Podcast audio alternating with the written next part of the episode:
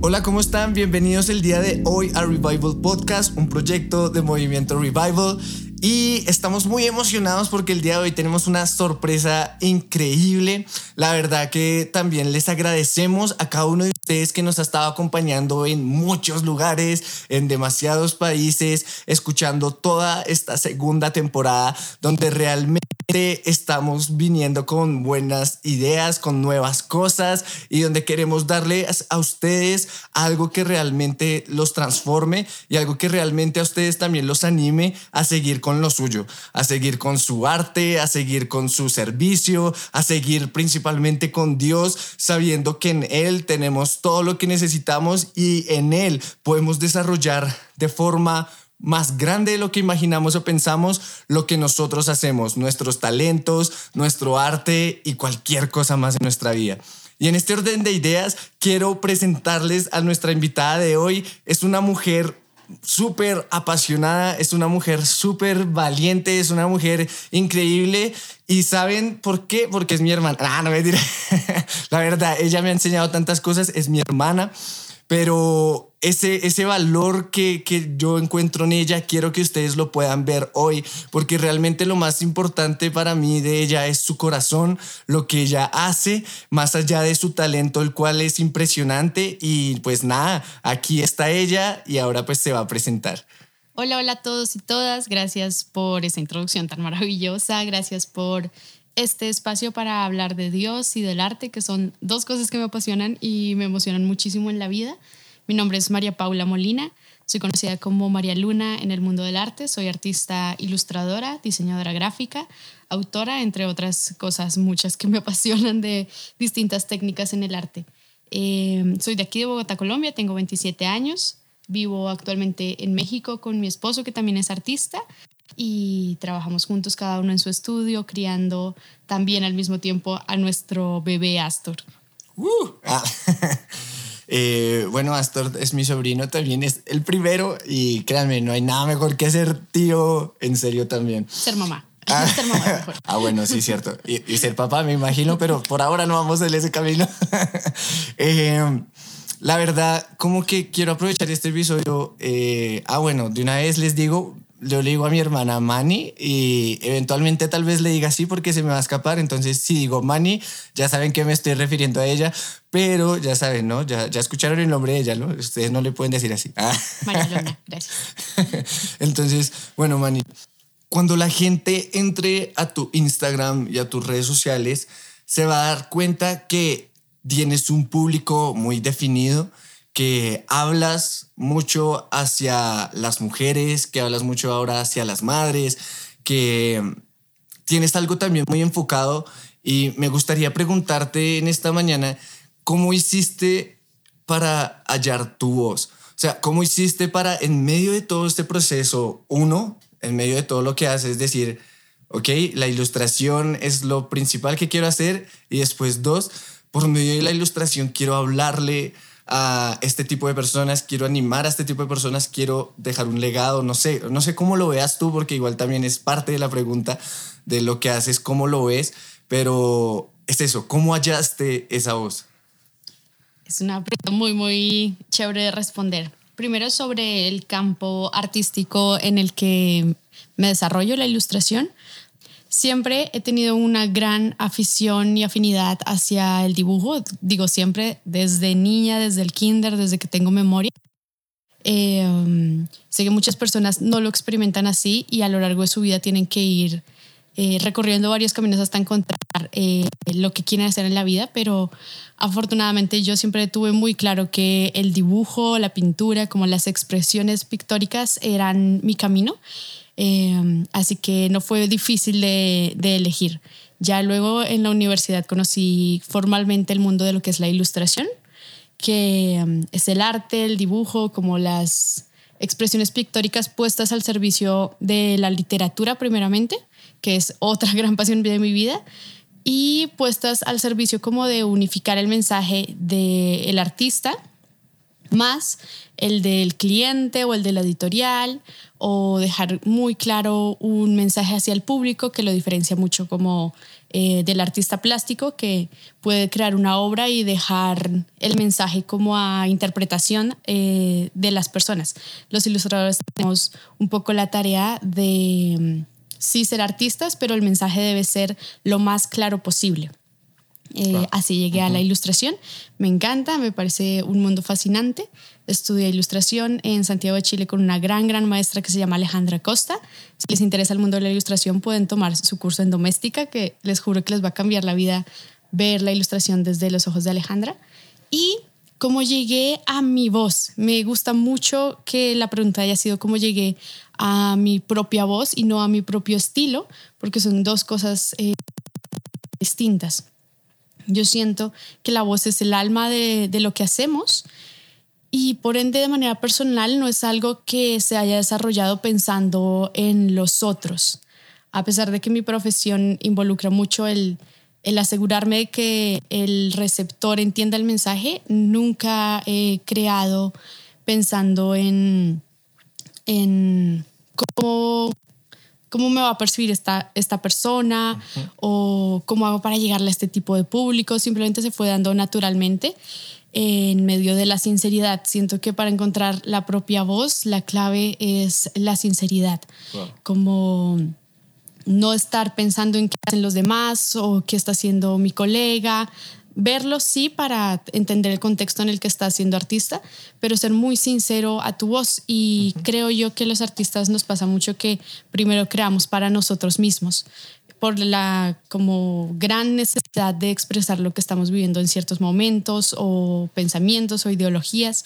Entonces, siento que escuchar esa voz, no tener miedo a crear a partir de esa voz interior que te está diciendo que hables de cierto tema o que estás sintiendo una urgente necesidad de crear ya sea canciones o ilustraciones o textos acerca de lo que estás sintiendo, de lo que eres, es el primer paso para encontrar una voz propia y después de eso sí se puede poner al servicio como de clientes o de proyectos comerciales, etcétera, etcétera. Primero, aprender a escucharse a uno mismo antes que a otros, que sé que es un paso difícil en estos tiempos, pero eso es la clave, ser sincero y muy honesto con lo que haces. Sí, ¿no? Y como hemos hablado en otros episodios, en el episodio anterior de la envidia o algo así, a veces uno puede caer en el error de compararse o querer imitar el trabajo de otros, ¿no? O sea, yo creo que sí, la sinceridad sí, más que todo con uno mismo, ¿no? Porque al final cuando uno trata de hacer algo que... Que no es. Que no es, el que se engaña es uno mismo, porque el que no es satisfecho con lo que hace con su arte realmente es uno, ¿no? Sí, es una, es una coartada que te limita, porque hay una frase que una vez leí, no recuerdo exactamente en dónde, acerca del estilo personal, como de cómo desarrollar un estilo, ya sea como músico o bueno, como cualquier tipo de artista. Y eh, esta era una frase como de una artista eh, pintora y era que el estilo, tu estilo, es el resultado de lo que tienes en tu mente que quieres hacer, sumado a lo que tu mano es capaz de hacer. A lo que tu mano es capaz de hacer. Por ejemplo, mi mente quiere dibujar la Mona Lisa, pero mi mano es capaz de dibujar lo que dibujo, que ya lo veré en Instagram. Eh, eso, eso hay que aceptarlo, hay que amarlo, hay que defenderlo esto es lo que yo soy capaz de hacer. Con el tiempo seguramente hay que seguir evolucionando y practicando, pero esto es lo que tengo en mente, esto es lo que mi mano es capaz de hacer.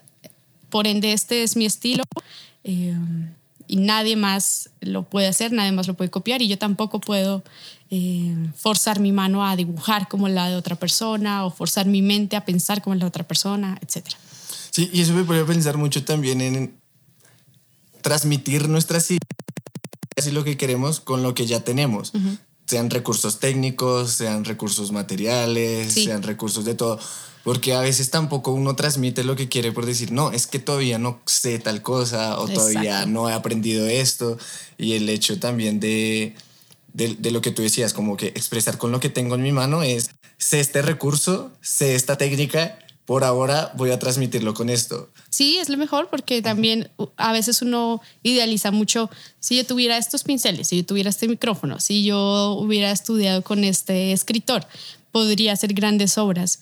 Y tal vez se queda mucho en la idealización y si no eres capaz de crear algo pues maravilloso con lo que tienes, mm, ¿quién dice que vas a poder ser capaz de crear algo maravilloso con muchos recursos? Sí, es cierto, es cierto.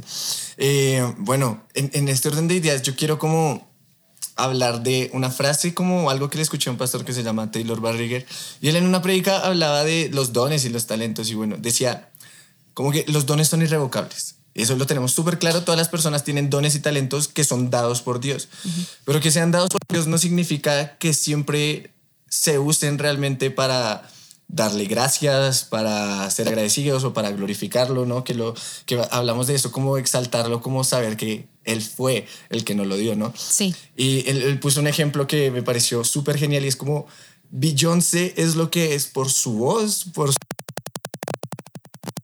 y créeme, esto se lo dio Dios. Pero eso no significa que ella lo haga para Dios. En este orden de ideas, ¿crees que tu arte siempre habló de parte de Dios, si no, o sea, como que siempre quiso. Y si no, ahorita ya al finalizar, ¿cómo fue tu proceso para involucrar a Dios en algo tan personal, en algo que, que ya era tan tuyo? Wow, uh, nunca había respondido a una pregunta de este tipo porque soy relativamente nueva en la fe, al menos por voluntad propia. Mi familia tiene una historia en torno al cristianismo y a la iglesia que, eh, de la que yo me desligué siempre y a la que volví voluntariamente ya estando lejos de mi familia, etcétera, etcétera. Ha sido un camino muy emocionante. Estoy muy feliz, muy emocionada. Estoy en esta etapa del viaje en el que uno está como súper eufórico. Em, así que antes mi arte definitivamente no habló de parte de Dios, llegó incluso a hablar contra de Dios, que ahora que lo digo en voz alta y lo he estado reflexionando estos últimos días justamente, em, pues es una lástima, pero también es algo por lo que trato de no como torturarme, sino de pasar la página y, ver cómo ahora puedo poner em, lo que Dios me ha dado para hablar de él, no como un compromiso, sino porque precisamente los artistas hablamos de todas estas cosas que nos ponen eufóricos y nos llenan y nos cuestionan y actualmente Dios es todas esas cosas para mí. Eh, mi arte no siempre habló de Dios. Mm, se pueden encontrar algunas de mis ilustraciones que hablaron eh, temas complicados de, desde la rabia, desde la frustración, desde desde, un lugar muy, muy rabioso hacia el mundo, hacia ciertas posiciones y estructuras familiares, etcétera, etcétera, por mis propias vivencias, precisamente porque el arte suele hablar de lo que estamos viviendo. Em, pero con el tiempo, em, siempre se mantuvo que mi obra tiene cierta dulzura mi personalidad, mi obra, mi voz tiene cierta dulzura y ese hilo siempre se ha ido manteniendo y es algo que las personas ven a través de los años. Eh, y cuando la rabia y todo ese gran odio al mundo que tenía se fue apaciguando y fui evolucionando, pues mi obra también. Eh, luego eventualmente eh, me hice madre en el 2020 y...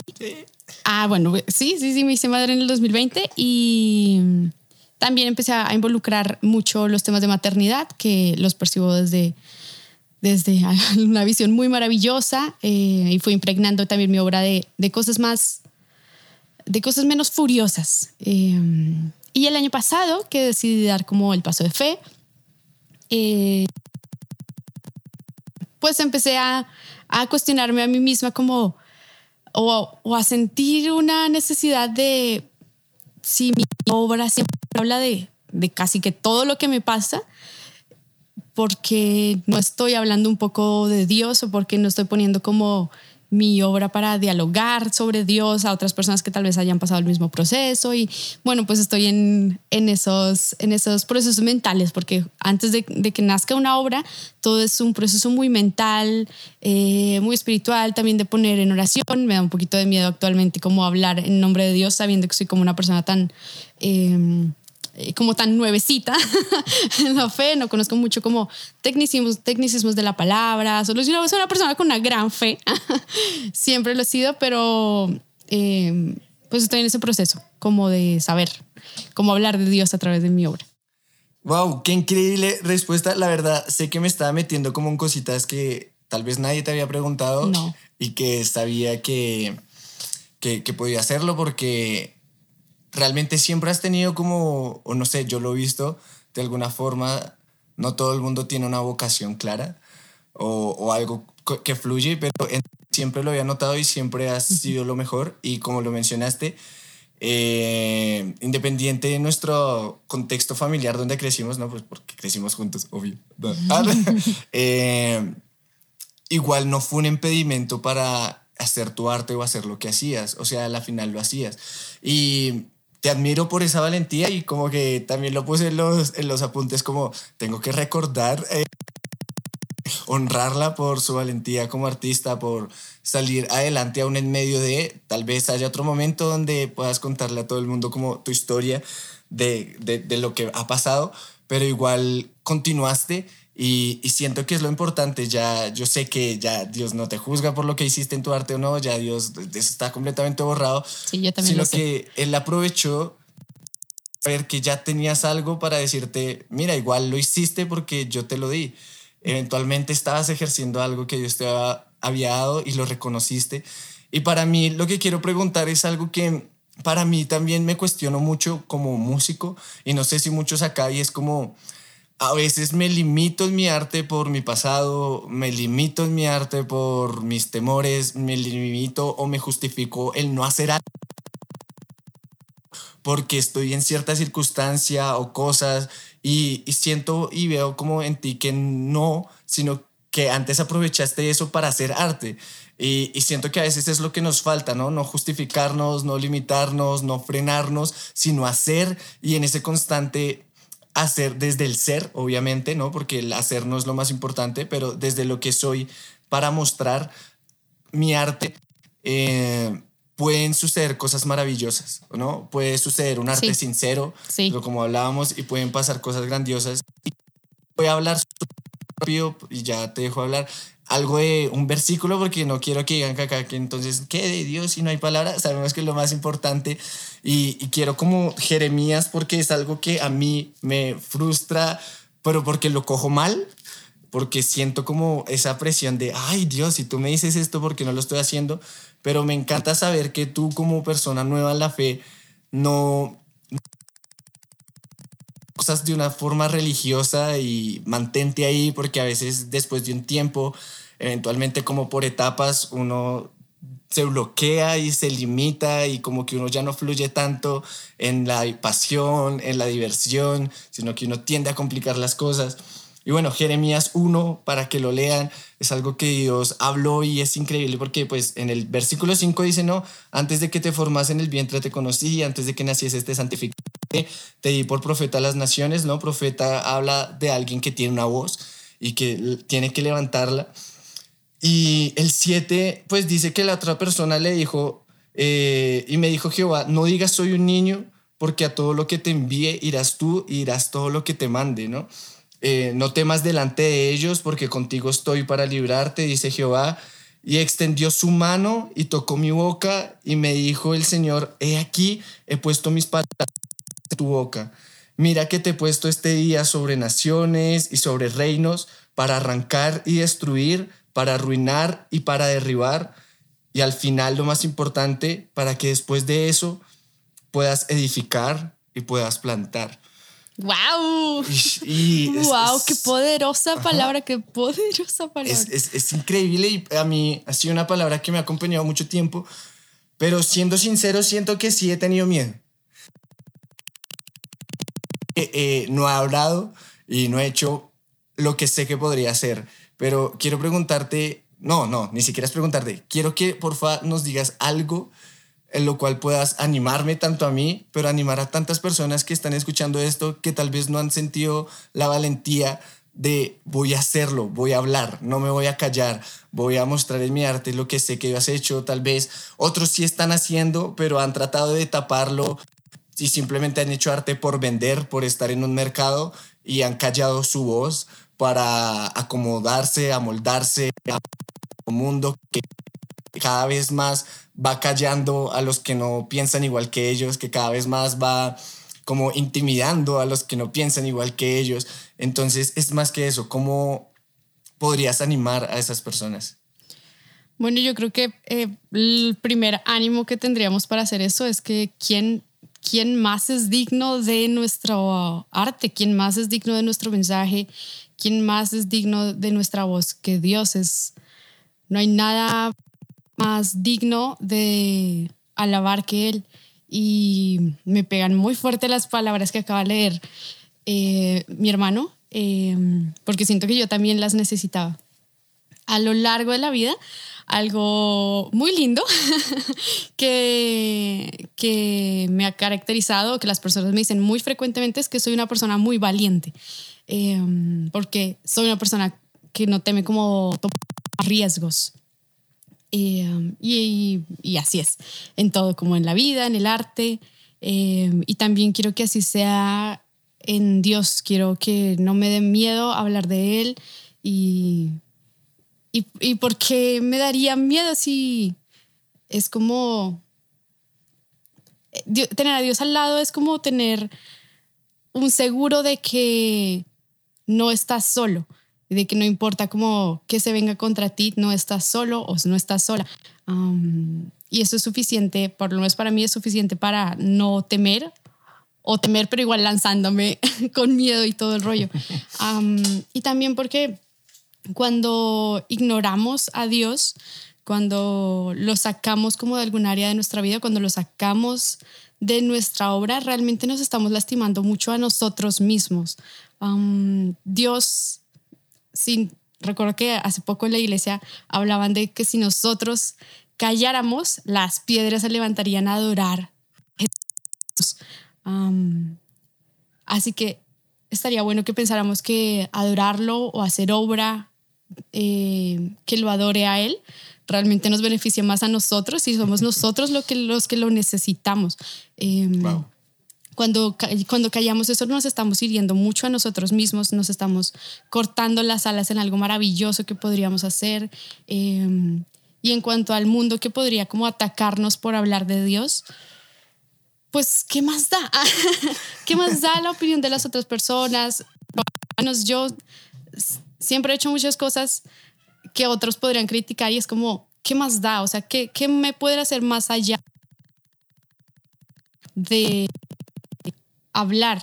Eh, sé que hay personas que sí se han dejado su vida y que corren riesgos reales por hablar de Dios y por hacer obra en torno a Dios, pero tú y yo que estamos como en la comodidad de nuestra casa, que estamos como en un espacio relativamente más seguro, lo peor que podría pasarnos por hacer obra que alabe a Dios es que a alguien no le guste y haga un comentario en Instagram o en Twitter que nos echen la madre, pues, pero ¿qué? O sea, realmente no es no es un gran precio por hablar de Dios, es como ah,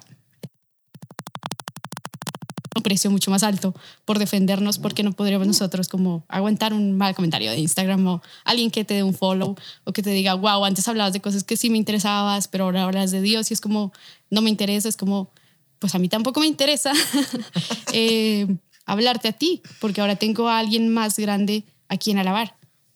Wow, sí, Sí, sí. Ah, eh, sí, no. Eh, lo, que te decía es porque sé que ya estás hablando cosas de Dios en el aspecto solo de hablar con la, por la maternidad. Eh, no, a veces también pensamos que hay que ser muy literales, pero ya lo hacemos y, quiero que, animarte también como hermano que lo sigas haciendo, que, que sigue hablando de esos temas que nos muestran la esencia de Dios también a todos los que nos están escuchando, recuerden que no literalmente hay que decir Jesús para que la, sepa, la gente sepa que es Jesús, sino mostrar la esencia de quién es Jesús, ¿no? Jesús sanó, hay que hablar de sanidad, Jesús habló del perdón, hay que hablar sobre el perdón, Jesús habló de reconciliación, hay que hablar sobre eso, Jesús habló sobre la familia, hay que hablar sobre eso, sobre la maternidad, hay que hablar sobre eso, sobre hombre y mujer hechos a semejanza de Dios, hay que hablar sobre eso. Eh, cuando hablamos sobre los temas que están en la Biblia, hablamos la voz de Dios porque recordemos que ese verbo que se hizo carne, ¿no? Juan 1, Jesús es la misma palabra de Dios y cuando hablamos lo que está en la palabra, estamos hablando de parte de Dios, ¿no? Entonces, continuemos con, con esa obra y esa labor eh, y iniciemos, ¿no? En, en, muchos casos también, eh, iniciemos a ser como también más, más intencionales, ¿no? Más intencionales, no está mal. Y recordemos que tenemos el Espíritu Santo, algo que recuerdo que, que decía alguien en una clase donde estudié, es como, o sea, el Espíritu Santo está desde el principio, o sea, en Génesis habla que el Espíritu Santo estaba sobre la faz de las aguas y ese, ese mismo Espíritu está en nosotros y es el que nos da la sabiduría. O sea, que imagínense cuánto no sabe Él, cuánto no ha estado en todos los lugares, ha estado en todas las épocas, en todas las generaciones, en todo, o sea, el Espíritu es el que nos guía a saber qué es lo que necesitan las personas y principalmente también qué es lo que Dios quiere decir. Así que busquemos de, su espíritu, porque igual como nos dicen, no, es mejor que llenarnos de vino o llenarnos, no sé, de una droga, como tal vez muchos artistas antiguamente lo hacían para inspirarse, o llenarnos de internet, llenarnos de influencias, referencias, que no estoy diciendo que ya en ese caso esté mal, hay que estudiar, hay que capacitarnos, pero más, más allá de solo llenarnos de eso, recordemos llenarnos del Espíritu Santo, el cual nunca desaparece, el cual nunca se disuelve, eh, pero lo otro sí es pasajero, ¿no? En cambio el Espíritu es eterno. Y cuando nos llenamos de él, pues realmente va a salir lo necesario. También eh, recordar que Dios nos ha mandado a ser valientes, ¿sabes? Nos, nos lo ha pedido.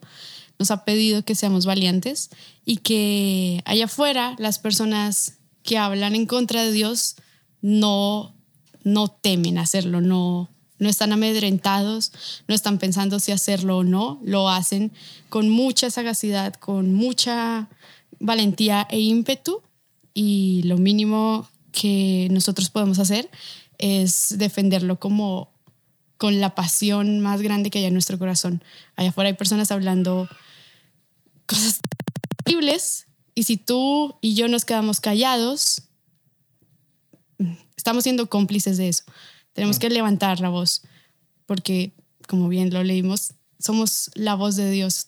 nos, ha, nos, ha, mandado a hacer su voz y, y callarlo o ignorar ese llamado se me hace un gran, gran error.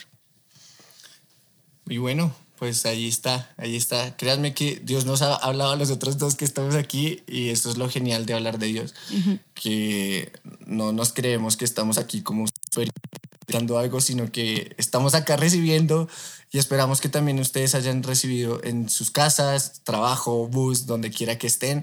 Eh, gracias por escuchar este episodio. Eh, Mari, ¿dónde te pueden seguir para que conozcan tu trabajo?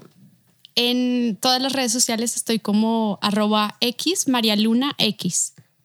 Ok, perfecto. Y pues bueno, ya saben que nos pueden seguir a nosotros y también enviarle esto a otras personas que conocen, artistas, personas que igual quieren iniciar una obra. Recordemos también que a veces ser emprendedores también es un gran trabajo. esto aplica para todos, así que compártanlo, no nos quedemos con esto. Y gracias por acompañarnos en este episodio. Los queremos mucho y gracias por seguir apoyando esta comunidad de Movimiento Revival porque queremos es eso, siempre una comunidad que entiende que juntos es que vamos a levantar una voz que puede transformar una sociedad y eventualmente preparar el camino para que Jesús venga pronto, ¿no? Porque esta es nuestra esperanza mayor. Eh, nada, sean bendecidos y que estén muy bien. Bye.